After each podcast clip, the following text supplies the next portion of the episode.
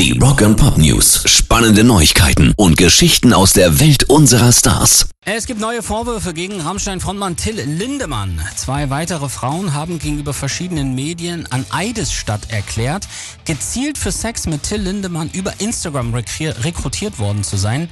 Zugang zum Backstage-Bereich soll nur gewährt worden sein, wenn auch Interesse an Sex mit ihm vorhanden sei, heißt es da. Was dann ja wohl auch so gewesen sein muss. Chatprotokolle untermauern die Aussagen, aber beide bezeichnen den Akt als gewalttätig, sagen aber auch ganz klar, dass sie ihn nicht abgelehnt haben. Till Lindemann selber hat sich bislang nicht geäußert. Rammstein bitten in Postings ihre Fans um Neutralität und Offenheit für beide Seiten.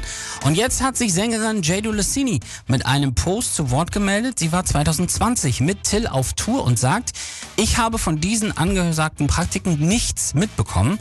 Es waren nur einige Damen öfter da und haben auch sehr offen erzählt, zu welchem Zweck sie da wären und auch da sein wollten. Die Frau von Rapper Materia schreibt weiter, das zeugt von selbstbestimmtem Handeln und stellt somit kein Problem dar.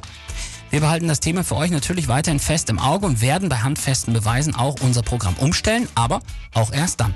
Rock'n'Pop News. Rock am Ring 2023 war ein Riesengig. Wir haben es ja gerade schon vom Kollegen Christian Etz gehört. Erster Deutschland-Auftritt der Foo Fighters. Die Hosen waren da. Kings of Leon, Rise Against Tenacious D.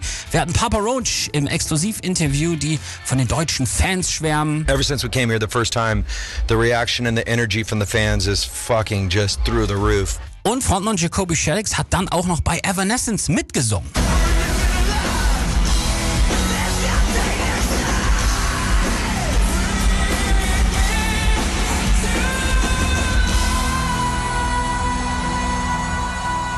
Wir freuen uns schon aufs nächste Jahr und sind dann wieder live mit euch am Ring.